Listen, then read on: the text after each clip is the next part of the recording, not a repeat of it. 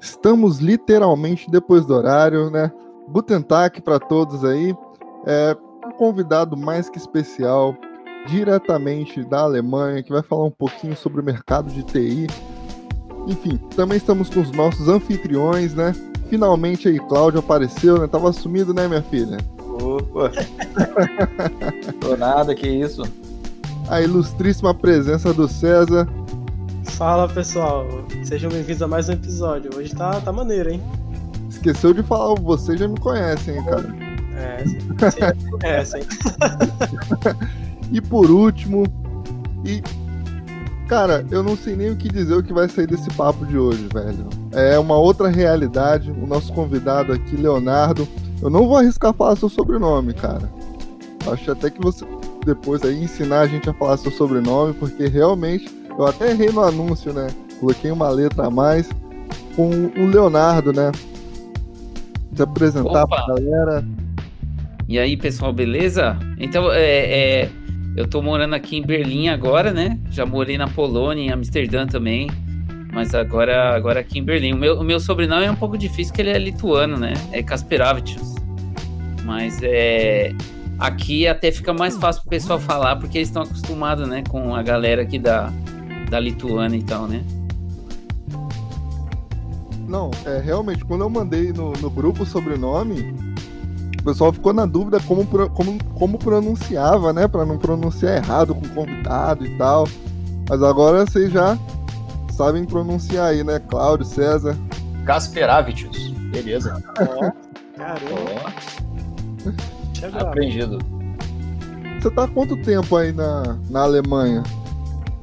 Então, na Alemanha é uma coisa engraçada, porque assim, eu, eu comecei comendo peras beiradas, né? Eu vim primeiro pra, pra Polônia, fiquei dois anos lá, depois eu vim pra Berlim, fiquei um tempo, fui pra Hamburgo, que é aqui do lado, fiquei dois anos em Hamburgo. Depois eu fui para Munique, também não gostei, também fui, fui para Amsterdã, fiquei mais um ano lá, e voltei para Berlim, tô dois anos e meio agora em Berlim. Então, ao todo, assim, é uns oito anos e meio que eu tô aqui na, na Europa aproveitando a questão do home office ou você foi trocando de empresa aí? Como é, como é, funciona essa dinâmica? É fácil? A galera te procura no, no LinkedIn mesmo, igual aqui no Brasil? Como funciona essa dinâmica? Então, cara, eu, eu vim para cá, é, para Polônia, justamente assim. Eu achei uma vaga no LinkedIn, apliquei.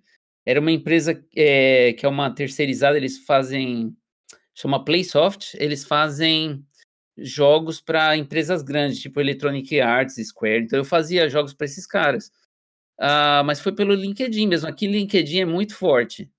Uh, tu, agora o que eu reparei é assim, quando tu tá aqui, aí o bicho pega mesmo. Porque desde que eu vim para cá, toda semana, sem brincadeira, esses oito anos e meio, toda semana é esses Headhunter me cutucando, cara, pelo LinkedIn. Muito forte. Você tem ideia por qual a, a, qual skill mais chama a atenção desse, desse pessoal que fica te procurando? Ah, varia muito, cara. Eu, eu acho que a área de tecnologia que está muito em alta e, e o pessoal está sempre olhando últimas ferramentas, últimas tecnologias. Então, por exemplo, agora que o pessoal está vendo muito é Kotlin, Python. É, é, depende do que tu coloca lá, chama a atenção do, dos headhunters, né? Entendi. Pô, então bacana que é, que é bem variado. Você acha que para desenvolvedor tá bem aquecido também? Aí na Nossa, Alemanha? Muito, cara, muito. É, aqui tá meio que em falta até. Então, um programador bom, desenvolvedor bom, os caras agora é, trazem de onde for. Então, aqui, por exemplo, em Berlim, que é um, que é um lugar bem diversificado, eu trabalhei com pessoas de 20, 30 países ao mesmo tempo é bem variado mesmo. Traz, traz a pessoa de, de qualquer lugar. Ô, Leonardo, já buscando essa, esse gancho aí de, de cultura, a indústria de vocês tem muita diferença entre esses outros países? Por exemplo, Brasil, Portugal? Como que é o cultura e procedimentos aí na, na Alemanha? Então, cara, varia muito do lugar que você vai na Alemanha, porque parece que a Alemanha é um, é um, é um país pequeno, comparado né, com o tamanho do Brasil, mas as diferenças regionais são muito grandes. Então, eles têm, por incrível que pareça, vários sotaques até, e tem uma rincha do pessoal do sul com o norte. Eles falam que Ô, eles é, um, um fala errado, não é o meu eh, ge- alemão que é o certo. Mas a diferença, a- assim, em geral, o, o pessoal aqui da Alemanha é muito mais estruturado. Então tem muita estrutura nas empresas para quem gosta de trabalhar com estrutura, é legal. Agora é muito mais burocrático, eles são inflexíveis na sua grande maioria. Isso muda de acordo com empresa para empresa. Se a empresa for uma empresa mais multicultural, que tem pessoas de outros países nos cargos mais altos, aí então a cultura, a própria cultura da empresa começa a ficar um pouco mais flexível, né? Mas em geral, os alemães têm aquela, aquela imagem, né, que, que a gente vê que eles são meio inflexíveis e é, é bem por aí mesmo. Ah, que da hora. Vocês usam alguma metodologia ágil? Assim, cara, aqui, aqui tem que ser ágil, né? É- é- não existe mais não ser ágil, né? É, o que o pessoal usa varia muito de empresa para empresa também, mas Scrum e Kanban são as duas vertentes aqui que o pessoal investe muito. Então tem, sabe, a- as coisas que em tese no Brasil o pessoal prega que se aplica de verdade. Então a gente tem Scrum Master, tem, tem uma, uma par de coisas aqui nes- nessa linha. Show de bola. Leonardo, é, você chegou a comentar que o- a estrutura aí é bem mais burocrática, né? Então é uma coisa bem mais amarrada. É, isso segue uma linha mais ou menos hierárquica ou tem outro sentido? E se sim, é, o que você falaria para alguém que aspira a começar uma carreira semelhante à sua? Que passos você sugere para essa pessoa? É, então, eu, eu já estou num patamar assim que eu estou liderando a- as equipes faz um tempo já, só que cada vez eu tenho eu tenho recebido mais e mais eh, responsabilidades gerenciais, né? Então eu cuido de pessoas, faço um a um com eles, eh, eh, cuido da motivação, faço análise de, de avaliação semestral com, com a galera, vejo negócio de salário, contratação, essas coisas. Então é, demorou assim um pouco para para eu entender como é que as coisas funcionavam aqui em termos do que tu pode ou não fazer. E como eu disse, depende de empresa para empresa, mas a minha recomendação é que, claro, quanto mais alto o cargo você tiver, mais é importante é a comunicação. Eu acho que dentro dessas, desse grupo de soft skills que o pessoal fala, comunicação é muito importante. Eu já vi muito cara aqui que veio para cá e pecou pela comunicação e não deu certo. Aqui a comunicação eu tenho várias histórias hilárias de cara que falou merda na reunião porque o inglês dele estava péssimo e, e ficou todo mundo de cara na reunião, não, sem entender. Eu tenho que pular dentro e falar: não, não, eu sei o que ele quis dizer. E, e, cara, é, o pessoal tem que investir. Então, a, a primeira dica que eu dou é que os caras têm que se preparar. Tem que se preparar para vir, para falar pelo menos um inglês profissional, técnico, porque quando você é colocado de frente para o cliente, você não pode dar essas bolas fora, né?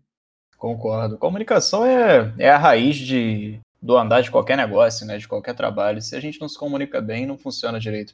E pegando esse gancho É. de comunicação, é claro, se quiser terminar de falar, pode falar. Não, Fala então, eu- agora uma coisa que eu tenho que deixar claro é que, assim, o pessoal aqui adora o brasileiro, né? Porque o perfil do brasileiro dinâmico e versátil, acho que versatilidade é a palavra. O pessoal aqui é muito muito amarrado, eles não eles não são criativos. Então, o brasileiro tem essa essa coisa de se virar. Então, aparece um problema, a gente fala assim: "Não, vamos fazer assim, vamos fazer assado".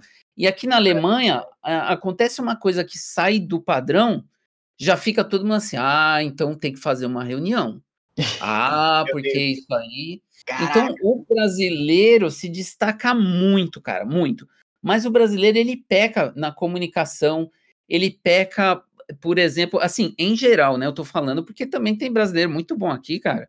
Mas é, o que o brasileiro peca, eu acho que é em geral, é aquela coisa de, sabe, sempre tentar dar um jeitinho, hum, sempre tentar passar por cima das regras, e isso aqui não é bem visto, né? O pessoal fala, não, se você se comprometeu, aí tem que realmente entregar. Isso daí é uma coisa que, né, se você vai lá e entrega o produto pela metade lá, já, né, se você deu sua cara lá, deu, deu sua palavra. Aqui é um negócio muito importante, cara. O pessoal, eles prezam muito pela palavra. Então, se tu falou, não precisa ter nem assinatura, nem contrato. Claro que, né, tu não vai ficar é, é, preso aí na palavra sempre, mas aqui a palavra vale muito mais do que, por exemplo, no Brasil, né? Depois da alegria do, do 7 a 1 se eles não gostassem do, de brasileiro também, ia ser até é. complicado. Bem observado. então, aí, Cláudio. É, eu, eu não sabia desse lance da palavra, isso é realmente muito interessante. E faz total sentido, né, cara? Se você virou e falou que tem que fazer uma coisa, não precisa é, ter mil e um respaldos, né? Você falou, você tem que fazer, eu concordo com isso. É, então, assim, de acordo com o que você falou, se tem o um brasileiro querendo trabalhar aí, aí na Alemanha, é, ele tem as, as habilidades técnicas somadas a uma comunicação boa de inglês, pelo menos técnico. É certo de ter sucesso por aí? Cara, não tem por que não vir. Eu acho que tecnicamente, profissionalmente, é garantia de sucesso. Agora, o bola. que pega mesmo é o choque cultural. É a pessoa vir para cá, por exemplo, e largar a família.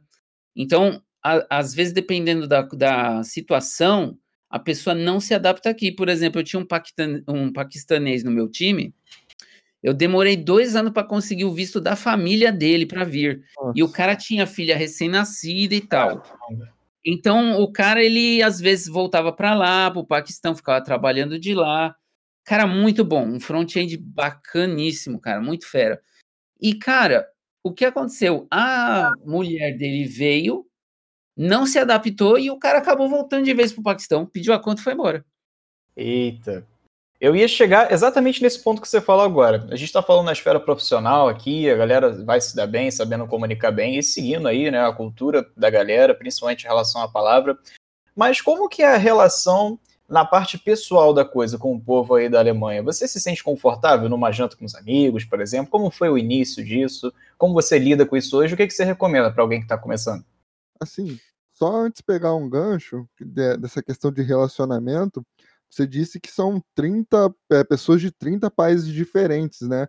E muito puxando para esse lado do relacionamento, é, a gente sabe que tem o inglês como base, mas é, tem sotaques diferentes, etc, etc, costumes diferentes.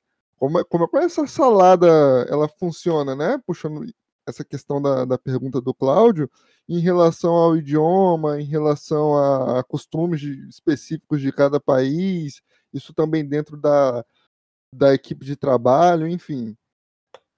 Sim, então isso é uma coisa muito importante. A, a, a galera aqui, eles usam um termo que é cultural, uh, cultural awareness, que é você ter ciência da, do multiculturalismo que tem aqui. Então, uma empresa desse, desse porte, que tem várias, que, que, que tem diversidade, você vai encontrar muitas mulheres trabalhando, muitas pessoas de cor e pessoas de vários países que têm muitas culturas diferentes. Eu, eu vim para cá para trabalhar com jogos, que eu tive sempre assim entre desenvolvimento de jogos e e-commerce, né? Hoje eu voltei para e-commerce, mas é, mesmo na parte de e-commerce, eu estou numa empresa que que ela tipo entrega roupas, né? É, vende roupas online. Então tem muito estilista, assim. E, então é uma, é uma uma empresa bem diversificada culturalmente, né?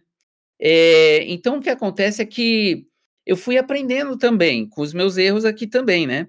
Eu lembro que eu trabalhava com um egípcio e, pô, cara, eu, eu, eu quis. É uma história engraçada, né? Eu quis mostrar para ele, né, como a gente é trouxa no Brasil e tal, né?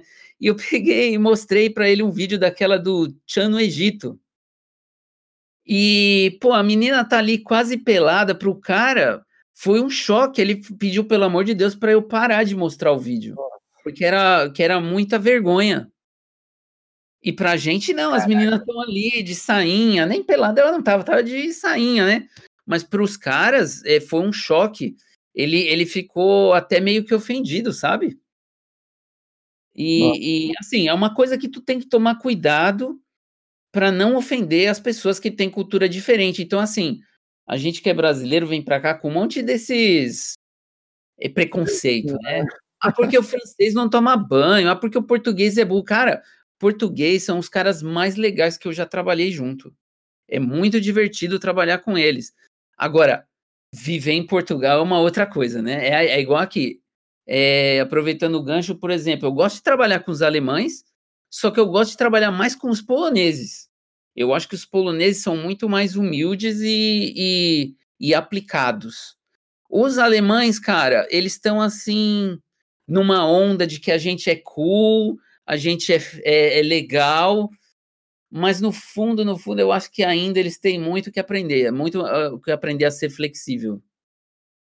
É, você tem um cargo de, gerência, né, pelo que você falou, né, e você provavelmente, é, a gente fazendo aí uma hierarquia, né, você, vou, como é que eu vou dizer, não vou dizer acima, mas assim, você é responsável até mesmo por, por alemães, assim, que são Sim. nativos aí e etc. É, como eles veem isso? Assim, há um brasileiro que está me coordenando, enfim, eles têm esse preconceito que acho que 90% do planeta tem a respeito da gente, até porque a gente é mestre em, exportar notícia ruim do nosso país, de costumes ruins daqui, ou é, é tranquilo isso, assim? Não chegou aí com tanta força essa, essa questão? Não, é, é tranquilíssimo, cara, tranquilíssimo. Eu tenho, eu tenho, por exemplo, no meu time eu tenho indiano, eu tenho um cara é, da Turquia, eu tenho uma menina que é italiana, tenho uma outra menina indiana, tenho uma menina da Switzerland, que eu nunca sei se em português é Suécia ou Suíça, eu acho que é Suécia. É Suíça. É Suíça, isso aí. E, e, e, cara, é, tem, tem um cara da Nova Zelândia, Quer dizer, é, é muito variado. E eu tenho dois alemães no time, né? E eles reportam para mim, cara, e tranquilo, a gente faz assim. Eles são até bem curiosos, né? O que pega aqui nesse, nessa, assim, cargos mais altos são as panelinhas, cara, porque vai ter um momento que o, o, o alto escalão lá, eles só vão falar em alemão. Então, se tu não fala em alemão, tu fica meio excluído, mas isso é só nos cargos mais altos mesmo, é diretor para cima. Você fala alemão fluente? Não, eu não falo, eu não falo fluente, eu, eu falo bastante alemão até, porque eu já morei aqui é, quatro anos e meio no total, né? Só que eu não, eu não uso o alemão para trabalhar, só uso inglês. A minha mulher que fez o curso de integração e, e trabalha só com alemão, porque ela é optometrista, né? Aí não tem jeito, tu tem de atender cliente, ela atende em inglês, português e, e, alemão. Mas eu, eu tô até pensando em investir nesse curso de integração, porque eu vi que se eu quiser ser diretor aqui, eu tenho que saber falar alemão, não tem jeito. Entendi, bacana, bacana essa questão, e até mesmo para o pessoal que está vendo, né, e quer ir para a Alemanha, é, não precisa ter um nível tão alto, né, para trabalhar. Com o inglês é, a pessoa consegue trabalhar, mas e para viver? A pessoa comprar um pão na padaria e no supermercado, é, qual o nível de alemão que ela tem que ter, mais ou menos assim? O alemão para turismo ou, enfim, com o inglês dá para ela se virar de boa assim? Olha, aí, aí é uma coisa mesmo do lugar que tu vai. É, eu posso te falar, eu fui para a Polônia comecei a aprender polonês e deixei quieto, porque todo mundo falava inglês na cidade que eu fui. Aqui na Alemanha, se tu vem para Berlim, por exemplo, Berlim, Hamburgo, essas duas cidades que são aqui no norte, é, não vai precisar de alemão, zero alemão, não precisa de alemão. Você vem com inglês, todo mundo fala inglês. Agora, se tu vai para Munique, por exemplo, que é lá para o sul, lá para Bavária, aí, meu amigo, eu tive uma experiência que eu fui para morar, é, morar com a minha esposa na, na Bavária, e eu fui falando o alemão daqui, do, do norte, né? Uhum. E eu te juro por Deus, o pessoal fingia que não me entendia. Sério? Não me entendia, falava assim, não entendi, não entendi, virava as costas para mim. E eu até Isso. falei para minha mulher, eu fiquei um pouco decepcionado. Falei, pô, eu falava alemão também, parece que eu desaprendi. E então tem uma questão assim, além dessa rincha aí, eu recomendaria falar só inglês, mas na Bavária não é todo mundo fala inglês, não. Eles querem que tu fale o alemão, porque você tá, afinal de contas, tu tá morando lá, né? Mas não faz o menor sentido isso aí, cara. Aqui no norte não é assim. Então depende muito do lugar que tu vai. Pô, que da hora. E, ô, ô, Leonardo, deixa eu te perguntar outra coisa. Como que é a cultura de trabalho aí do, da, da região que tu tá? O pessoal, sei lá, cobra muito hora extra, tem horário flexível? Como que funciona? Ah, cara, eu vou te falar. Vou te contar uma historinha. Eu fui pra Polônia é, e, e, e sem saber o que esperar, né? Aí eu, cara, como eu me surpreendi. Chegou o, a minha reunião de, de avaliação de três meses, do meu período de experiência, o cara me chamou, meu, meu chefe me chamou. Falou: não, massa, olha, eu vou te falar sério. Eu, no começo, pensei, vamos contratar o cara do Brasil. Eu não tinha certeza se isso ia funcionar. Mas eu não me arrependo, cara. Não vejo mais a empresa ser você. Só tem uma coisinha que eu preciso te falar. Eu tava olhando no seu cartão aqui, eletrônico, e, cara, tu tem muitas horas, cara. Não dá, isso não pode acontecer. Aí eu fiquei com aquela cara de intrigado, né? Falei, pô, o cara tá reclamando que eu tô fazendo hora extra? Aí o cara fala, percebeu que eu não tava pegando, né? Aí ele falou: não, eu vou te explicar o que acontece. É que, cara, vai chegar um ponto que tu vai detestar o teu trabalho. E eu não quero que isso aconteça, eu não posso deixar isso acontecer. E aí eu fiquei assim, a primeira coisa que eu aprendi aqui na Europa. Que não tem essa de fazer hora extra, cara. Não tem. Tu, tu faz as tuas horas lá, tu se compromete, mas tu tem de se comprometer com aquilo, aquele horário normal que você já sabe. Então a primeira coisa quando o cara vem para cá, esquece trabalhar sábado e domingo. Quando tu vai estimar as coisas, tem que pensar que tu só vai trabalhar aquelas oito horas por dia lá ou de acordo com o contrato que você tem, né? Então, então a cultura aqui é, é, mais vamos cuidar dos, dos funcionários. Se tu me perguntar assim, se eu já vi empresa que, que pega os caras e, e, tenta espremer eles até onde dá, tem. Mas isso também não são empresas que duram muito. O pessoal entra em, em, em choque aqui, né? Aqui uma outra coisa que eu fui aprender foi aprender o que, que era estafa que a gente fala estafa no Brasil, fala, ah, o cara tá estafado, ah, né, ah, que baitola, né, sei lá. Mas... Né, de estafa. É, mas aqui o pessoal tem um termo que chama burnout, ah. e inclusive eu já tive que gerenciar caras que estavam indo para estafa, e eu já peguei caras de volta, quando estava voltando de um, de um período de licença médica, porque o cara entrou em estafa.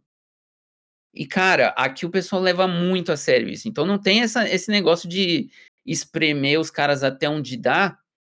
É, não é não é comum. É, é assim, tem uma, um balanço é, entre vida e trabalho muito forte. Aqui é muito legal, cara. É muito legal mesmo. E vocês têm horário flexível também? Então aí depende da empresa também. Aqui geralmente o que tem é o que o pessoal chama de core hours, que são as horas é, ativas, né, do, do, do, pessoal. Então, por exemplo, na, na minha empresa que eu estou agora, é das 10 até as 3. Além, aí, a partir disso, tu faz o teu horário flexível. Por que das 10 às 3? Porque o pessoal sabe que tu vai estar tá lá e vai marcar reuniões. Tem as, as cerimônias do Scrum diária, né? Tipo, a stand-up. E, e os caras sabem que fora desse horário, se eles marcar reunião, pode ser que tu não vai estar tá disponível, porque tu tem um horário flexível. Aqui o que o pessoal é, é, tem essa flexibilização que ajuda muito é porque o pessoal cuida, tem assim uma, uma, uma cultura de cuidar dos filhos, né? De investir nas crianças. Então, você leva o filho para creche, tem os horários, então tu acaba fazendo um horário que é mais flexível para tu. Agora, não são todas as empresas que são assim. A maioria das empresas de TI aqui tem horário flexível nessa linha. Uma parte fixa e o resto fica a teu critério quando que tu faz. Entendi. Então, a gente falou bastante a respeito do, do dia a dia de trabalho, enfim, mas a gente sabe que não é só isso, né? É, como é teu dia a dia, assim, cara? Você acorda, pega um metrô, é, esse período eu acho que hoje é muito fácil a gente falar de home office. Com certeza você deve estar de home office aí também. Mas eu falo antes do antes dessa questão de pandemia, como é que era seu dia a dia assim? Você não tinha home office na sua empresa, você tinha que ir para lá todo dia, ou já era algo que já estava sendo pensado aí? É tranquilo se locomover aonde você mora, pegar um trem, pegar um ônibus, enfim. Como é seu dia a dia, assim? Cara que vai morar aí, o que, que ele vai fazer final de semana, depois dos 18? Sim, então, a- aqui na Alemanha o transporte é muito bom, né? Então, tu pega aqui um, um trem mesmo, que é trem, que, que é uma linha grande aqui, chama S-Bahn, e, cara, é muito rápido, muito bom. Tu chega assim, em média, o que tu demora assim no máximo é meia hora para chegar no teu, no teu serviço, se tu mora longe, né? Pega um trem, ele vaza rapidinho. Agora, eu aqui, por exemplo, não compensa ir de, de, de ônibus ou de metrô, porque de bike é muito mais rápido. Eu demoro 15 minutos para ir para o serviço. Então, eu vou de bike. Aqui é tudo planejado para ter bike. Então, o pessoal respeita muito. Se não tem a ciclovia na rua, tu vai para é, na, na, a ciclovia específica, né, para calçada e tal. Tu vai para a rua, os carros eles, nossa, respeita muito, cara. O ônibus você tá na frente do busão, o busão reduz a velocidade e fica esperando você sair da frente dele, não tem problema. Então aqui tem uma cultura muito boa para quem, quem trabalha e se transporta, né, é, para o trabalho. Agora, home office e, e, trabalhar remoto é uma coisa assim real aqui, principalmente na área de TI. Agora, com certeza, depois dessa pandemia, todo mundo abriu para trabalhar é, home office. É, teve uma flexibilização grande nesse sentido por causa da pandemia, por causa que o, o cara não tem equipamento na casa dele, porque vai estar. Tá, as, as escolas fechou, tem que ficar com a criança. Então é difícil trabalhar. Cara, reuniões aqui pelo Zoom, pelo, pelo Skype, é, pelo Slack, é tudo assim.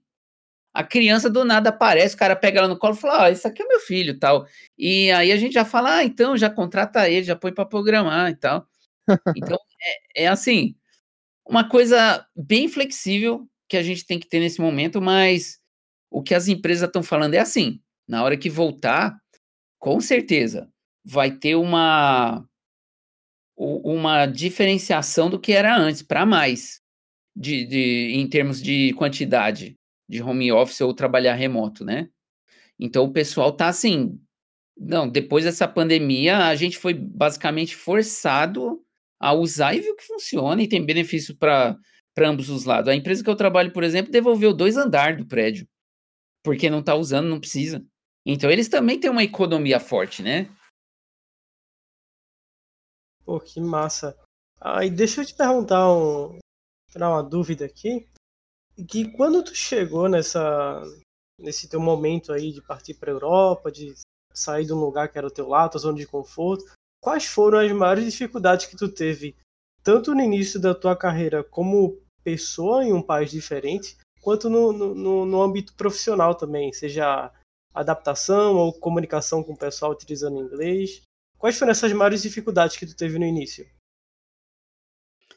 Cara, eu vou te falar, foi tão suave, cara. Aí no Brasil eu era líder. Eu, eu peguei, achei um, um trabalho que era só para ser desenvolvedor sênior. Eu entrei, eu fiz o trampo que o cara tava lá fazendo, fazia três meses não conseguia entregar. Eu, na primeira semana, fiz o negócio funcionar. Aí os caras mandaram ele embora. Que ele não passou no período de experiência. Aí eu falei, mano do céu, os caras aqui não são de brincadeira, não. Se eu não desenvolver aqui, vão me mandar de volta pro Brasil. Então eu vim para cá, eu não sabia o que esperar. Eu vim sozinho e não sabia o que esperar, né? Mas eu me surpreendi, cara. É, logo depois do primeiro desse primeiro projeto aí, o meu líder ele chegou para mim e falou assim, ó, é o seguinte, ah, eu vou te colocar no outro projeto e você vai ser o líder lá agora. Aí eu fiquei assim surpreso, falei, nossa, mas já de cara. Então aqui, cara, se tu é bom, os caras eles hipervalorizam. Eles hipervalorizam porque eles veem que eles podem te aproveitar. Então, se tu é bom tecnicamente, não tem o que se preocupar. Agora, é que nem eu falei, a, a comunicação é imprescindível. Veio um outro cara, quando eu estava trabalhando na Polônia, ele estava falando com duas empresas grandes, uma foi a Electronic Arts, né? E numa reunião, ele falou assim: a, a cliente perguntou se a gente ia entregar dia tal, né? Aí ele falou assim: é, this is what we pretend to do. Que pretende é, é um verbo, é um false friend, né? Não significa pretender. Ele quis dizer, isso é o que a gente pretende fazer. Mas na verdade o que ele falou para mim, né, para cliente, foi: não, isso na verdade é o que a gente está fingindo que está fazendo. Nossa. e, e eu e a, e a mulher ficou assim, sem ter o que falar, né? E aí eu, eu entrei no meio, porque eu sou brasileiro, eu entendi o que ele quis dizer e eu já corrigi na hora. Eu falei: não, não, não. Não foi isso que ele quis dizer. Ele quis dizer entende, entende. Porque entende não é entender, entende é, é pretender. é essa bagunça da. Mas, cara, essa, essas situações de saia justa, que é o que tu tem de evitar. Agora, se tu é developer, e quanto menos você falar, melhor, se você não se comunica bem. Agora, o pessoal vai te cobrar, que você tem que comunicar. Então, é assim, cara, o que eu, o que eu falo pro pessoal que vem para cá, tende a investir no inglês, e, e, cara, é isso, cara. Pelo menos no inglês. Uhum. Agora, o pessoal que vai para Portugal, o que eu ouço dizer é assim, que o pessoal acha que vai sendo moleza. Mano, a minha, a minha esposa tem parente, é, família em Portugal. E, meu, eu converso com a, com a molecada lá, eu não consigo entender, te juro, o que eles falam. Eu não consigo entender a linguagem. É bem. Eu, eu ainda, quando eu fui lá para visitar eles, te juro, eu tava né, fazendo aquele sotaque português e tal. Uma, uma mulher chegou para minha esposa, falou, pensou que eu era alemão, falou assim: "Nossa, o seu marido fala muito bem português, hein? Nunca vi". Caramba, Tu tem que tomar cuidado, cara. Que doido. E, ô Leonardo, puxando para essa área aí de dev, é, quais são as linguagens que tu vê mais se ascendendo aí na Alemanha? tanto de, dessa área de desenvolvimento de jogos, quanto front-end, se souber, back-end. Tem uma, uma ideia? Sim, olha, eu sempre fui mais do, do ramo de mexer com linguagem, né? Eu, eu sou certificado Java desde, desde moleque, vamos pôr assim, né? O, o que tá, assim, nessa, nessa vertente é o pessoal trabalhando com Kotlin, que é uma coisa, assim, supostamente não, não é nova, mas é uma linguagem meio trend aí, moderna, né? Bacana trabalhar com Kotlin. O pessoal usa muito Spring Boot, é padrão aqui. E, e cloud, né? AWS, Kubernetes, é, todas essas coisas. É, isso é o que está do lado do back-end. Do lado de front-end, o pessoal tem usado muito React aqui. É, é mas isso é uma coisa do local, né? Posso posso estar tá falando bobagem em, é, em outras cidades. O pessoal usa muito Python para data, que isso é normal. E assim, outras vertentes que eu vejo aqui de, de tecnologia é, por exemplo, Ruby. Ruby e, e Rust, por exemplo. É, depende muito da empresa. Aqui em Berlim, como tem muitas startups, o pessoal não tem medo de pegar linguagens novas, essas coisas. Se tu vai para empresa mais grande, por exemplo, aqui você tem é, Vodafone, você tem a N26, que é um, que é um banco digital tipo Nubank. Eles tudo estão usando o Kotlin agora, né? Pô, que massa. Opa, pode continuar aí, César. Não, não, só pra falar isso mesmo.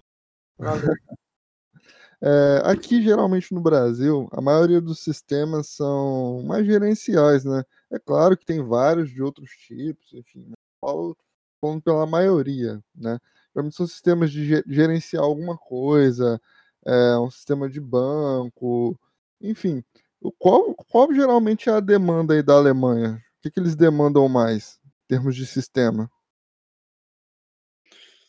Sim, tem muita coisa gerencial. Tem muita empresa que fornece software como serviço, né? O software as a service. Isso daqui tá, tá muito em alta.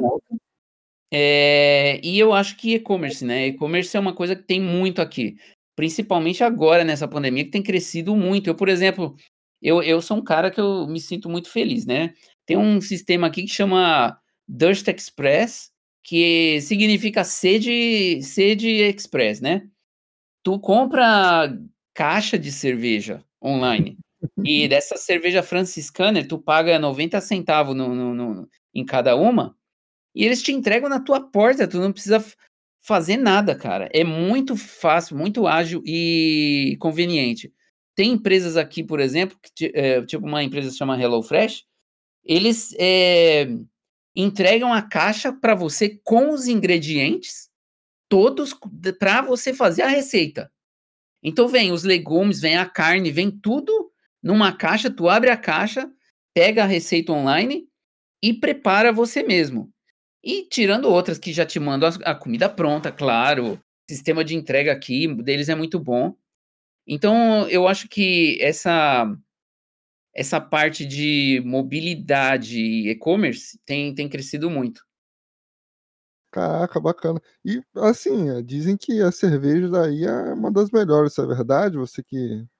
Cara, eu é andei, eu andei experimentando cerveja aqui pra caramba. Eu te falo, é, a cerveja daqui segue um processo. Elas são tudo mais ou menos parecida, agora elas são sensacionais. Eu gosto muito da cerveja de trigo, né? Então, essas que, que tem no Brasil aí, é, é, que vende de vez em quando, é Erdinger Franciscana. Essas cervejas são cerveja bunda aqui, né? Aqui tu pode pegar cervejas mais elaboradas, né? Mas, cara, é, eu gosto muito também das cervejas belgas. Tinha muito quando eu morava em Amsterdã, porque eles têm uma cultura mais ou menos ali parecida com, com a Bélgica. É, as cervejas deles são muito legais e os alemães metem o pau na cerveja deles porque não segue o processo. Segue um outro processo, então eles dizem que não presta. Mas é uma rincha, né? É, é, agora, cara, eu morei na Polônia, é, a cerveja lá é muito boa, a cerveja de trigo também, eles têm cerveja Pilsen muito forte. Agora, o, o, os polacos, eles são bom mesmo é de vodka, né? Aí já é, vai para um outro lado. Eu tenho até uma história engraçada quando eu, quando eu fui lá e, e desmaiei de tanto que eu bebi vodka, primeiro dia. Calma. é, foi assim, eu, eu falei que eu ia para Polônia e o meu chefe falou, não, não faz isso, o que, que você vai fazer lá? Oh, você vai ver, é, é mentira isso aí, viu? É pegadinha, você vai chegar lá e eles vão te fazer trocar de sexo e se prostituir. Ficava me alugando, né? Caraca! E ele falava assim: não, cara, não faz isso. Ou oh, você vai ver, eles vão vão te matar, roubar seus órgãos para vender e te enterrar na neve. Eita! E eu, e eu dava risada. Aí eu fui para lá, o meu chefe, que era francês, me pegou no aeroporto e me falou assim: cara, eu não sei se você tá cansado da viagem, 17 horas de viagem, mas eu tô tendo um churrasco lá em casa, hoje, sábado, e vai ter um pessoalzinho da firma. Se tu quiser, aparece lá. Eu falei, não, tô bem. Só que eu não tava bem, né? Antes de sair do Brasil, eu tomei uma bezetacil, que eu tava passando mal, eu pensei que os caras nem iam deixar eu entrar no avião, né? E eu esqueci dessa merda, né? Aí eu fui lá, os caras me deram o primeiro, primeiro shot de vodka, eu falei, mano, o que que é isso? Isso aqui a gente não tem do Brasil, não. Da fonte. Aí né? tomei um shot, tomei dois shots, aí eles falaram assim: olha, nós estamos indo para uma cidade aí, uma outra cidade aqui do lado, para curtir uma balada aí. Eu entrei no táxi, rapaz, eu desmaiei. Porque deu o efeito com a, com a bezetacil, né? Eita. E aí, no outro dia, eu acordei em casa, com a panela do lado da minha cama, e que os caras foram me entregar, me deixar em casa e depois foram pra balada. Mas eu não sabia, eu não lembrava de nada. O que, que eu pensei? Primeira coisa que eu lembrei foi do cara falando que iam roubar meus órgãos. Aí eu saí gritando pro banheiro: ah, eu vou morrer, eu vou morrer. E olhava no espelho, aí não vi corte, não vi nada. Aí que eu me liguei, eu falei: não, pera, deixa eu tentar lembrar o que aconteceu. Só que aí, cara, é... essa foi a primeira experiência. E eu achei que o cara ia me mandar embora. Mas que nada. Eles falaram: não, Léo, é normal, cara. Veio pra Polônia, vai desmaiar de tanto beber, é normal, não tem jeito. Foi interessante isso aí. Maneiro.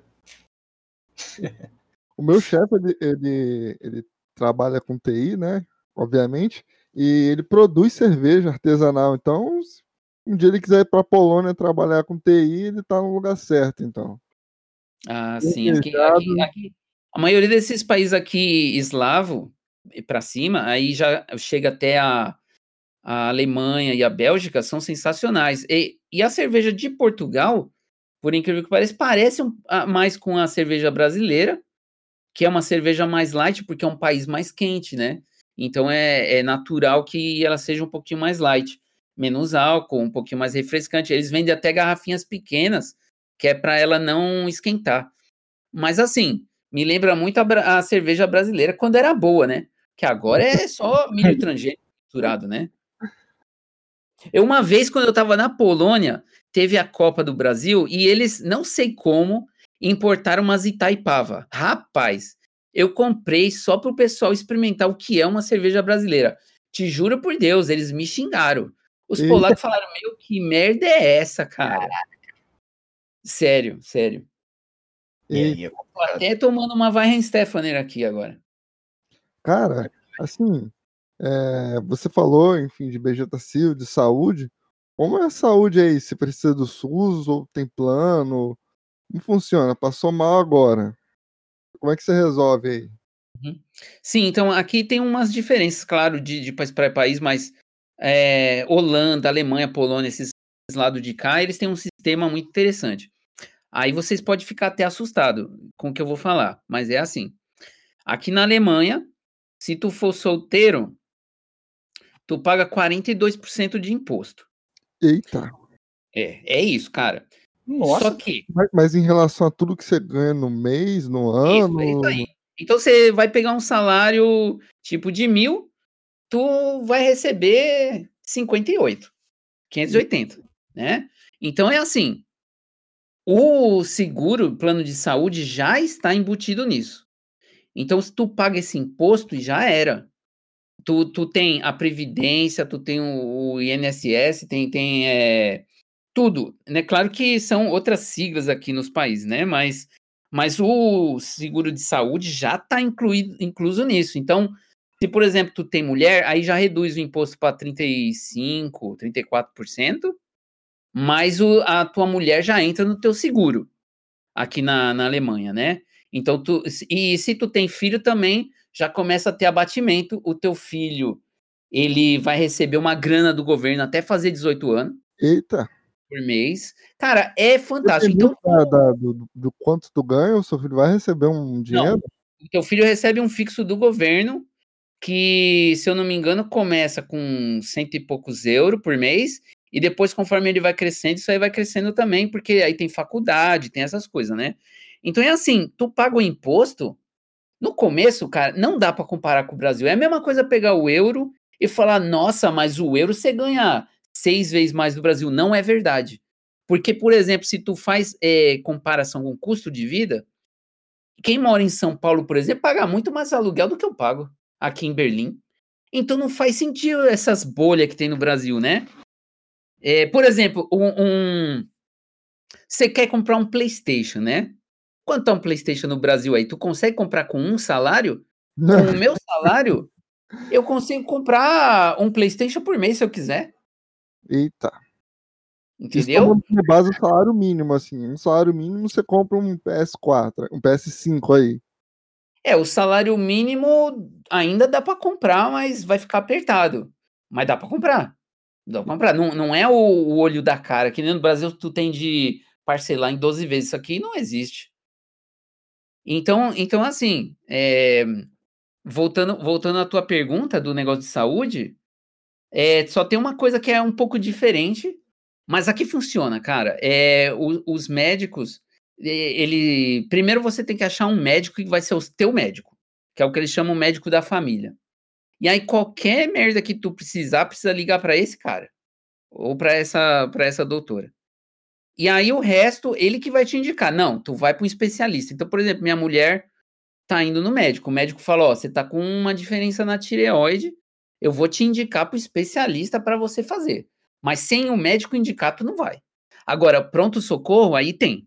É, tipo, você tem uma emergência, aí tu pode ir nos hospital aqui, não tem problema. Tendo a, a carteirinha aqui do, do plano, que é um plano. É obrigatório, que já, tu já paga no imposto. Não tem tu, tu pode até pagar uma coisa a mais, mas ninguém faz, cara. Todo mundo usa o mesmo plano. É, é, é pessoa trabalhadora, é político, todo mundo usa a mesma coisa aqui, cara. Isso que eu acho que é sensacional daqui. É, é uma é uma igualdade, cara. É uma igualdade. Tu ainda tem pessoal no, na rua? Tem. Mas tu tem pessoal na rua porque eles querem. Porque chega, os caras distribuem comida, leva para os centros para ajudar a pessoa e os cambal. É que tem gente que quer ficar na rua, é dorga e, e bebida, cara. O cara não pode levar bebida para dentro desse centro. Então ele prefere ficar na rua. Mas aqui tem uma ajuda muito grande, diferente do Brasil, né? A igualdade é, é tá sempre lá, né? Cara, esse, esse podcast é, é revelador, porque geralmente quem vê a Alemanha não acha que não acha que é essa questão, mas vocês são muito voltados para a família, para o cara cuidar, para o cara levar na escola. É, tem essa questão do auxílio que o cara recebe independente. E, enfim, velho, é, é, revelador, porque geralmente a gente aqui do Brasil, a gente tem outra visão, né? Mas na verdade, igual, tem colegas que trabalham em empresas de TI mesmo que só tem horário para entrar. O cara entra então, e passou das então, 18 e compra uma pizza aí, você fica aí. Joga então, cara, é, é assim, eu, aí, eu, eu, eu sou obrigado a, a assumir que eu tô no, no melhor país da Europa. A Alemanha é o melhor lugar para você vir para trabalhar. Os salários são muito maiores, o, o custo de vida, por exemplo, em Berlim é baixo, tu tem comida de é, restaurante de tudo que é tipo. Eu, por exemplo, vim a conhecer comida indiana aqui. Cara, é sensacional, vocês não têm ideia, não existe restaurante indiano no Brasil. Pelo menos é, quando, até quando eu morava aí oito anos atrás, não tinha. Comida tailandesa, vietnamita, essas coisas não existem. Então, então, assim, uma variedade muito grande. Então, é muito bom de morar aqui. Ah, agora, é, é um pouco burocrático, é um pouco burocrático, mas o auxílio aqui é muito bom. Em países, por exemplo, como na Polônia, eu lembro que quando eu estava lá, eu, eu, troquei uma ideia com a dona do, do, apartamento que eu morava, e ela me falou: Ah, eu tenho filhas e tal, e não sei o quê, e a minha filha estuda violino, né? Aí eu falei assim: Nossa, que legal, e ela faz aonde? Ela falou assim para mim: Não, como assim faz aonde? Faz na escola normal. Eita. Eu falei: Não, me explique isso aí. Ela falou: Não, na escola normal, você tem que fazer música e aí tu escolhe um instrumento que tu quer fazer. Sonho, e, velho. E é normal, cara, e isso é parte. Então, então eu, eu, por exemplo, quando morei na favela no Brasil, eu estudava na escola junto com a galera que morava na favela. morou cara, eu, eu morei ali perto do, do da Ponte Rasa, na Penha, em São Paulo, né? Tinha uma favelinha ali, no perto do Ticoatira, eu morei ali. E, cara, eu vi essa diferença social muito grande nas escolas, cara. É professor despreparado porque tem um salário baixo ou tem um salário baixo que é despreparado? Fica, fica aquela história, sabe? Então, aqui, cara, é, quando eu botei o pé aqui, eu falei, cara, eu nunca mais quero voltar no Brasil, a morar no Brasil. Pisar em ainda, né? Deixei muitos amigos, deixei família, tudo, mas eu sempre falo para eles, a distância é a mesma, cara. Vocês que tem que vir aqui, eu já conheço aí. Bacana, muito bacana mesmo, cara. Tipo, excelente, excelente. Revelador, velho. Revelador, assim. Eu acho que muitos vão ter outra, outra imagem da Alemanha, né? É, em relação a.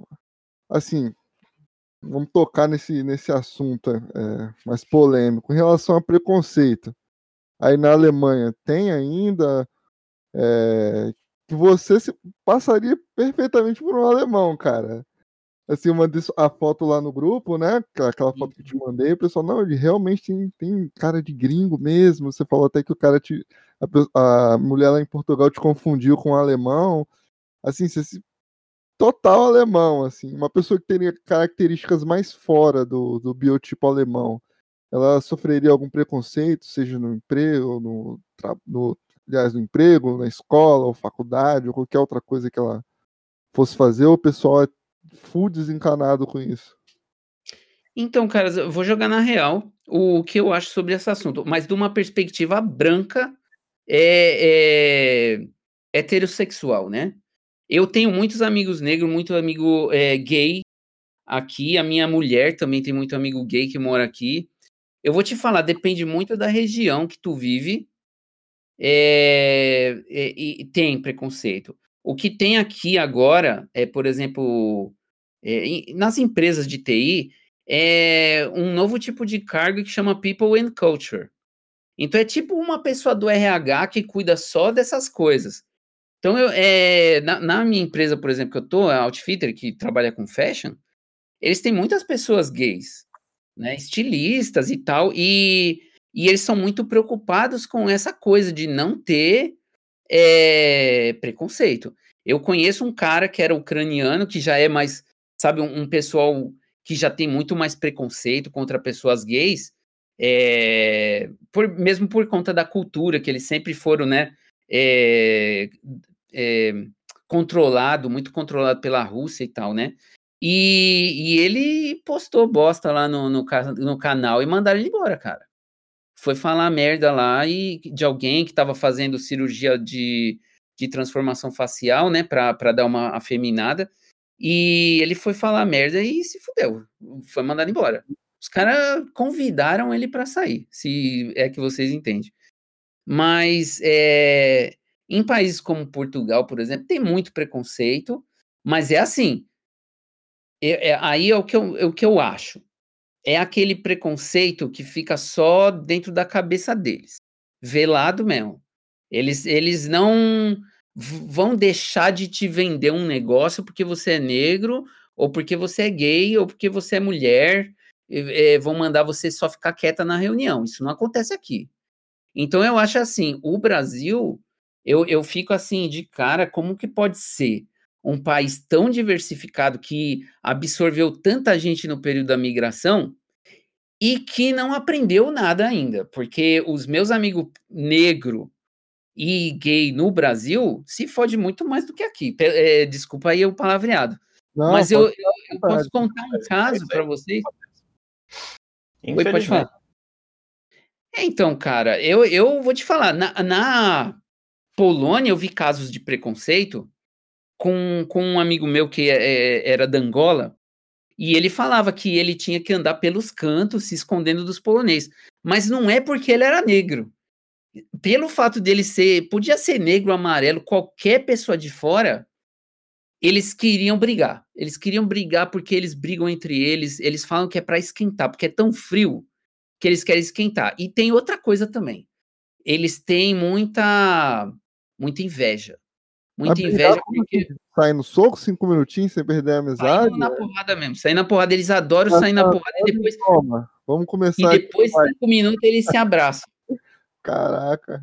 Eles gostam de tomar para se esquentar, aí eles brigam, dá porrada um no outro, aí daqui a pouco eles se abraçam. Eu perguntei para eles, ô, oh, por que, que vocês fazem isso? Eles não, é porque faz a gente esquentar, parece que a gente tá vivo, sabe? Mas tem, tem que entender, é um negócio é que, cara, o inverno é muito deprimente. Tu não sabe o que, que é ficar menos 25, sem sol, o dia todo, cara. É deprimente, tu entra em depressão. E eu, por exemplo, sou muito afetado nisso daí. Mas, enfim, é, esse angolano aí, ele pegava muita mulher lá. Eita. Porque, cara, é diferente, as meninas querem experimentar. E os polacos, eles são muito introvertidos, cara. As meninas, elas ficam com o saco cheio deles, cara. Cara, Aí a galera fica bolada. O cara apavorou então na, na Polônia. Ah, na Polônia, a Polônia foi muito legal, cara. As meninas. velho. Só que assim, os poloneses também são tudo introvertido. A, a hora que eles tomar o primeiro shot, aí mudou a pessoa. É impressionante como muda, cara. Sobe em cima da mesa, cai no chão, levanta de novo. Impressionante. Assim, você, é, voltando um pouco, né? Você tinha me falado que o teclado aí é diferente, a gente estava conversando, né? Você falou, ah, o teclado aqui é diferente e tal. E só para complementar a pergunta, é, quando você tem que mandar alguma mensagem de erro para a tela, ou ah, clique aqui, ou alguma coisa do tipo, é, você mesmo coloca, ou tem que passar por uma tradução, é diferente a, a, o teclado, enfim. O que que muda para você? Ah, a parte de lógica é igual, né? Inglês para todo mundo, né? Mas, enfim, o que fica mais regional aí para você, que você teve que se adaptar? Não, então, o, o teclado é sempre uma, um desafio, né? Para qualquer país você vai. Na Polônia era diferente. Aqui na, na Alemanha, claro que não tem os acentos que a gente tem, por exemplo, cedilha, tio, não tem. Então, tu tem de instalar um, um idioma personalizado no teu teclado. Agora, o que, o que funciona muito é que a, as empresas aqui, elas já logo de cara te perguntam que, que teclado tu quer. Porque aqui já é diversificado, né? Então eles falam, você quer teclado alemão ou US International? E aí tu já pega um computador para tu. Agora o problema é quando você vai dar suporte, né? Por exemplo, o teclado a, a, alemão, ele o, o Z é no lugar do Y. Então ele é trocado Z com Y. E aqui usa muito Z e Y, né, cara? No Brasil a gente ia falar, ah, tudo bem que se dane, né? Mas é, tu usa muito aqui, né, para digitar aqui o, o Z e o Y. Então, principalmente para quem programa, né? Mas mas você acaba até que se acostumando, viu? Não é, não é tão, tão treta assim, não. O mais, o mais treta mesmo é quando tu precisa achar os acentos, os símbolos e principalmente quando você vai dar suporte. A minha mulher, por exemplo, começou a trabalhar na ótica e o sistema deles é todo em alemão. Aí ferra, né? Se ela não falasse alemão, e mesmo falando alemão, ela se ferra para achar as coisas lá. Faz total sentido. Leonardo, é, como que é o salário aí de júnior, pleno, sênior? Como que é a separação da faixa de salário por aí? Olha, uma coisa assim que eu vejo que é diferente do Brasil é que os salários são muito mais justos e, e, e alinhado, vamos dizer assim, é uma faixa, que todo mundo está dentro dessa faixa, né? Agora, é claro que isso vai variar muito da área que, que você está, e, e, a cidade, isso em si que eu estou falando. Por exemplo, se tu tá em Berlim e tá em Munique, Munique é o salário é 20% a mais. Só que tu tem que ver quanto que é o custo de vida, né? Então, claro que você vai ter empresas que elas vão te pagar mais, empresa que vai pagar menos. É, empresas grandes costumam pagar mais, claro. Ah, então, o que você tem que ver é assim: tem sites como. aqui na, na, na Alemanha tem um site que chama Glassdoor, que é porta de vidro. Eles falam como que é a empresa, pessoas põem review. Olha, eu trabalhei lá, é legal, eu trabalhei lá, não é legal. E tem uma faixa de salário para você saber mais ou menos quanto que o mercado está pagando, né? Então, se tu vai ver assim o, o salário daqui, o, um júnior e, e o sênior tem uma diferença muito grande, né? claro. Mas o Júnior não ganha tão mal quanto no Brasil. Essa que eu acho que é a principal diferença. Eu, como sênior, eu não ganhava mal no Brasil. Eu ganhava até muito bem. Mas o, o Júnior não chegava nem perto do que eu ganhava. Agora, a diferença aqui, vamos dizer assim, o Júnior ganha mais ou menos metade do que o sênior ganha. Que já, se for, você for pensar, é bastante. Mas assim, é, falando em euros, né? Ah, tá. o Júnior daria assim uns 3 mil euros, 4 mil euros. Então, é, tem, tem, tem que ver assim. Primeira coisa que é uma coisa um pouquinho diferente que tem aqui é que tu vai pegar um contrato, tu pega um contrato com. Você vai ver, primeira coisa que tu vai ver quando procura vaga aqui é assim: a gente paga 50 mil euros. Aí você fala, caraca, eu vou ganhar tudo isso por mês? Não. Isso é no ano todo. Então eles vão dividir esses 50 em 12, basicamente, e vão te pagar. Aí tu tem de pensar assim. Em cima disso daí, você vai ter que pagar aqueles 45% lá de imposto, 42 ou, ou 35, seja lá quanto for, né? Então, vamos dizer, um aqui, se por exemplo, você tem um júnior, tá ganhando uns 45 mil por, por, uh, por ano. Isso aí dividido por 12 vai dar um salário de 3.750 por mês. Mas aí você faz isso é, vezes 58%. É... Espera só um pouquinho. É, pega esse valor, né, e tira esses e também tira esses 45% de imposto, né? Aí Sim. o cara sabe o quanto vai cair na mão dele ali no final do mês. Isso seria, assim, se a gente for pensar numa folha de pagamento aqui no Brasil, né? Seria é. descontos, enfim. E é então, aí, aí líquido. Tá tudo incluído ali nesses 45%. Isso. Aí o líquido vai ficar 2 mil euros 175. tu vê assim, mais ou menos o que eu gosto de me basear para saber quanto que é o custo de vida, é claro que é o aluguel, né? Então, um aluguel aqui, é, para uma pessoa que é sozinha, vai pagar num, num apartamento. O mínimo que essa pessoa vai pagar morando longe do centro vai ser uns 800 euros. Se ela for querer morar no centro, pode chegar até 2 mil euros. Então você vê que essa pessoa com júnior com 2.175 euros líquido, ela vai conseguir morar bem, mas vai conseguir morar longe do centro. Entendi. E para fazer compra, essas coisas é, é, barato? Quanto é que custa carne, por exemplo? Vamos falar do arroz que está quase 30 reais aqui no Brasil. É claro que não dá para converter, né? Mas vamos tirar é. como base aí que o salário mínimo aqui é 1.100, é 1.100, eu acho e a gente tem um arroz aí de 30 reais. A gente for fazer uma compra básica, a gente já está gastando tipo uns 500 reais. Fazer uma compra básica aqui no Brasil, vai te sobrar 600 hum. que você não paga nenhum aluguel se você ganhar um salário mínimo aqui. E aí, como é que funciona? É... Fazer uma compra no supermercado. Uhum. Então, a, aqui é o seguinte também, é quando a pessoa vem para cá, eu realmente menos olhar num site que chama Numbel. Esse Numbel é um site que te mostra o custo de vida em, em várias cidades, qualquer cidade do mundo, basicamente, né? Então, se, por exemplo, é, eu entro aqui e dou uma olhada no, no site da Numbel, é, no, no, na página de Berlim, eu estou olhando aqui, estou dando uma olhada, infelizmente eles não têm arroz aqui. Mas eu posso dar, dar uma olhada. É, o arroz, eu acho que um quilo de arroz aqui vai estar tá uns 2 euros. Eita. Então, isso daí, claro que não dá para converter também, mas você é. já vê uma, uma baita diferença. Tá 30 Sim. reais o quê? Um quilo de, de arroz no Brasil?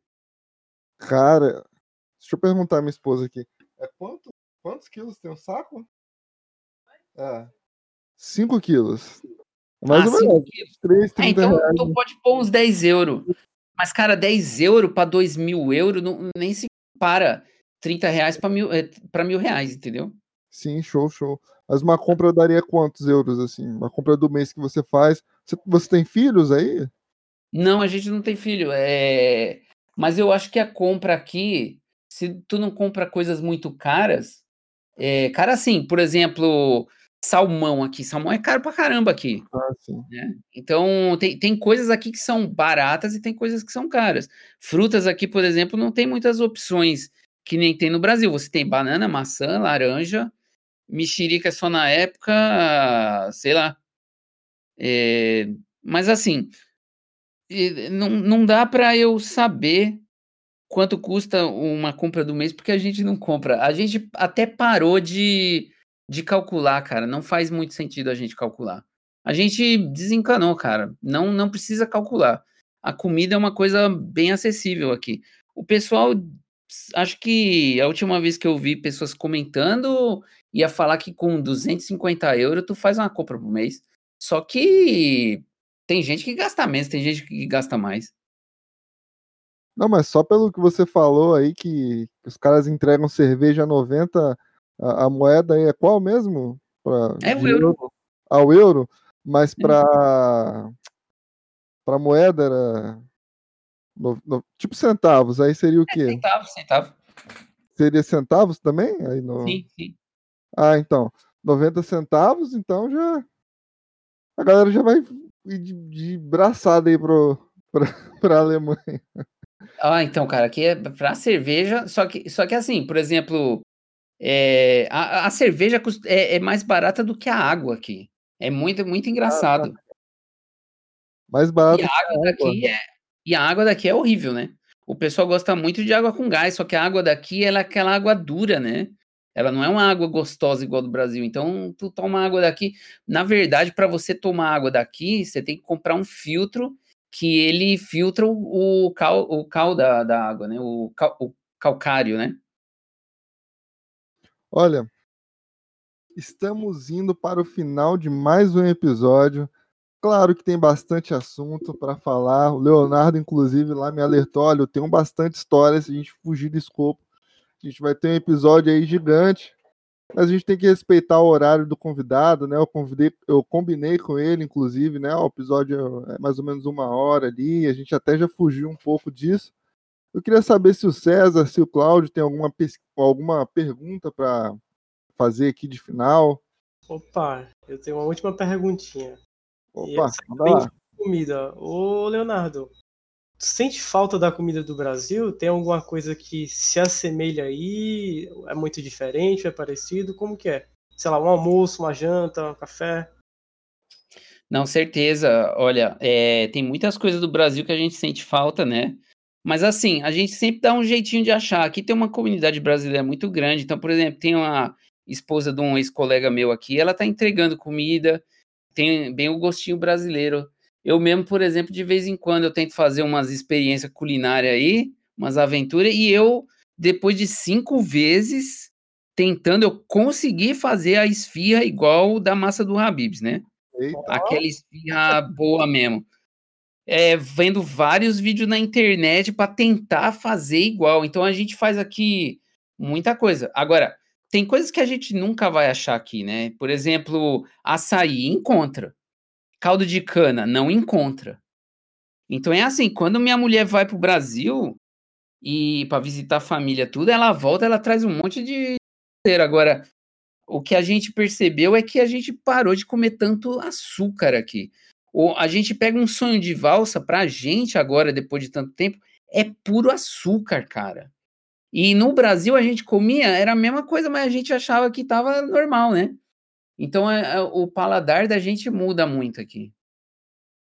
Entendi. E você, Cláudio, tem alguma pergunta aí para finalizar essa, esse podcast? É, assim, é, uma pergunta até relativamente simples, só um parâmetro geral, não precisa a gente aprofundar muito no assunto, até porque, igual falado aí, é, você não vai acabar passando muito do tempo. Mas, Leonardo, como que funciona o mercado de IoT aí na Alemanha? Ele é, tem alguma. Já está aquecido, está mostrando que vai aquecer, a galera não presta muita atenção nisso. Como que está o mercado de internet das coisas por aí? Tá querendo ir para a Alemanha, né, Cláudio? Eu aqui maturando as ideias aqui, aquelas coisas. Então, cara, o, o, mercado de IoT é uma coisa que tá aí, né? É, é uma coisa nova, relativamente nova, mas é uma realidade. Isso daqui tem várias empresas mexendo com IoT. Por exemplo, eu conheço dois brasileiros que trabalharam comigo e, e eles estão numa outra empresa agora, chama Yara. É, até mandar um abraço para eles aí, Bruno e o, e o Rodolfo eles estão eh, é, mexendo com uma empresa que mede o, o, a quantidade de gás carbônico nos campos de agricultura. Então tem vários dispositivos que fica mandando, sabe, é, informação para a nuvem, para uma conta que eles têm na, na AWS. Então, não é só isso, tem muitas empresas trabalhando com isso e, e organizando, e, eh, sabe, é, trabalhando com, com todos esses dispositivos, né? Isso daí é uma coisa normal aqui, bem, bem grande até, inclusive aqui em Berlim ainda mais, porque aqui tem várias startups. Então tem várias startups fazendo, mexendo com, com o que tem de mais alta tecnologia, né? Excelente. Eu estou perguntando porque eu também tenho uma startup nisso. Aí tô, eu gosto de estudar outros cenários, além dos que eu já trabalho hoje em dia. Mas super interessante. Beleza, muito obrigado. Então, é, vamos indo aqui para o final. É, muito obrigado, Leonardo, por dispor a esse tempo para explicar bastante coisas aqui nessa esse pouco mais de uma hora. Assim, realmente foi muito esclarecedor. Eu acho que a galera que está tá afim de sair do país, experimentar outros países, outros mercados, com certeza vai agora, a partir de agora mesmo, que você falou, vai vai pensar muito na Alemanha, né? Só teve elogios para tudo. Enfim. É... Ô, Cláudio, vamos encerrar com aquela sua frase. Tem alguma aí? É que, Leonardo, todo, todo final de, de podcast o Cláudio participa, ele deixa a frase motivadora. Opa. Manda lá. Tá. Assim, né? A gente tá está sempre conversando né, sobre novas formas de enxergar o nosso trabalho, de enxergar novas formas de conseguir lidar bem com a nossa vida, né? Eu costumo dizer que a gente passa, e que não é mentira, que a gente passa a maior parte do nosso tempo trabalhando. Então, se a gente não trabalhar com o que gosta, num ambiente relativamente bom, tanto para a gente quanto para o que a gente exerce, é, acaba sendo muito assim, a gente perde sentido na vida. Né? Se você não trabalha com o que você não gosta por muito tempo, isso pode causar coisas como depressão, como pô, pode fazer muito mal para uma pessoa. E aprender como que funciona o trabalho em outros países, é, eu acho que pode ser muito motivador, tanto para quem fala quanto para quem ouve, porque no fim das contas, né, acho que importa é isso, é você conseguir enxergar novas formas de ver o mesmo mundo que a gente vive, né? O ponto de vista diferente pode acabar trocando toda a nossa realidade envolvida nisso. Então eu gostaria de agradecer você, Leonardo, por mostrar um pouco aí do seu dia a dia. E claro, a gente não esquecer nunca que no fim das contas, o que importa é a gente fazer o que a gente gosta, porque a gente sempre vai fazer com muito amor e com certeza vai dar ótimos resultados, tanto para a empresa quanto para a sociedade ao qual a gente seja inserido. Obrigado. Vamos deixar as palmas aí pro. é, Leonardo, tem alguma rede social que você queira mandar ao pessoal? Não, é, é, é, eu só uso mesmo é o LinkedIn aqui. E quem quiser aí é, se conectar, só falar, ouvir seu podcast e manda o convite aí. E se precisar de alguma coisa, vamos falando. Vir para cá, para a Alemanha, é um processo bem burocrático. Você tem que ter muita documentação preparada, tem que ter tudo certinho. Então, assim, o meu, minha última dica é: se você quiser vir para a Alemanha ou para qualquer outro país, venha preparado. Venha preparado, porque aqui as coisas funcionam direitinho, então você tem que estar sempre preparado. Leonardo, tem muita gente que escuta o episódio e não compartilha e não dá like, não segue a gente. Você consegue deixar um recadinho aí em alemão ou inglês, que seja, para esse pessoal? Curtir a gente e compartilhar? Em alemão, sim. Uh, eu posso falar para eles. Uh, Bist du bescheuert oder was? Bitte oh. share diese Programm. Então é isso aí, galera. Ok, por favor, compartilhe. Show. É, se a gente te chamar para algum episódio, você volta para um próximo episódio? Claro, tranquilo. É, foi Sério? um prazer aqui conversar. E yeah, quando, quando precisarem, é só, só né, tiver alguma outra coisa para esclarecer aí, vamos, vamos nessa. O César. Te mandei agora no LinkedIn. Depois aceita lá. Opa, é, César, coloca uma meta de like para chamar o Leonardo de novo. Um, de seguidores lá no Insta. Vamos, vamos colocar aí, hein? Talvez uns. Quantos likes você acha que é bom? Cara, não sei, uns 300? Não sei. Seguidores lá no Insta, a gente chama o Leonardo de novo. É justo. Eu, eu, eu tenho bastante pergunta ainda que eu fiquei bem curioso. Eu gostaria. Então vamos colocar essa meta aí. Ô Claudio, eu te interrompi, você ia mandar sua rede social aí pro pessoal? Não, não, eu, eu mandei a solicitação de conexão ali pro, pro Leonardo. Só falar pra depois ele dar uma olhada lá que. Show. Então, galera, até o próximo episódio. Curtam, sigam a gente. Tchau. Um abraço.